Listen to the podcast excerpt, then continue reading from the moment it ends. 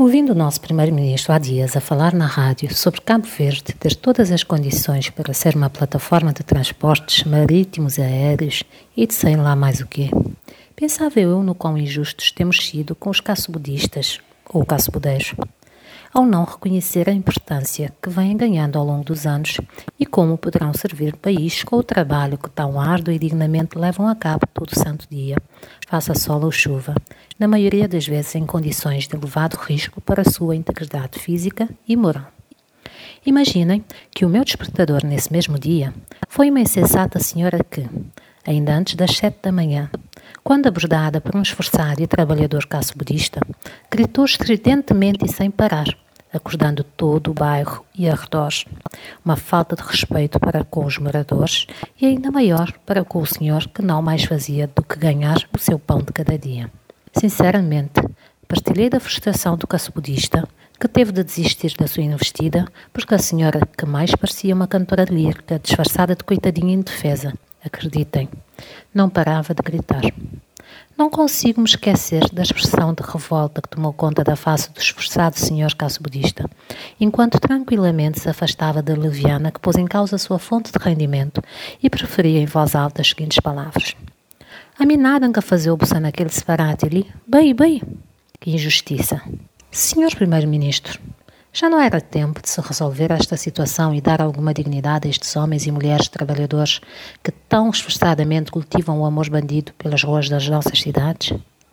Por que não reconhecer a sua importância para a economia nacional? Legalizar a prática, certificar os caçapodistas. Sim, não é qualquer um que está apto física e emocionalmente para aguentar esta profissão criar a carteira profissional do caso budista, fazer com que paguem impostos e conceder-lhes a possibilidade de ter acesso ao sistema de segurança social como qualquer outro cidadão deste país? Pensem comigo. Temos ou não matéria-prima suficiente para abrir uma academia do Body em Cabo Verde e servir toda a costa ocidental africana? E, quiçá, os nossos amigos da Europa e dos Estados Unidos da América. Ser uma plataforma do Body de renome em toda a África e no mundo. Não sou economista nem entendo grande coisa de finanças públicas. Na verdade, não entendo patavina.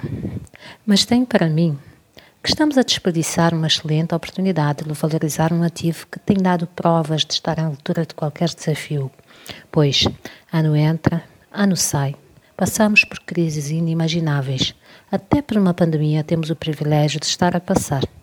Mas a prática de caçubudear mantém-se inabalável e por este nosso Cabo Verde proliferam caça-budistas de toda a ordem. Reparem, este seria um setor da economia que não precisaria de grandes investimentos, quase que autossustentável, pois o caça-budista vai buscar as suas receitas a quem já trabalhou e pagou impostos, com a possibilidade de tornar a pagar impostos por estes mesmos bens. Sem falar que é eco-friendly, visto que os caça-budistas usam essencialmente punhais, navalhas, boca-bédios e força bruta para agredir, e, ainda, pernas para correr. Nada disso é poluente. Reparem, quanto poderíamos lucrar se largássemos esta lógica negativista que nos tem caracterizado até hoje? Parássemos de fazer conta que estamos a combater algo supostamente errado e mau para a sociedade e reconhecêssemos o caço-body enquanto produto nacional de alto valor acrescentado. Minha gente, sinceramente, estamos a dormir na forma. Caço-budistas.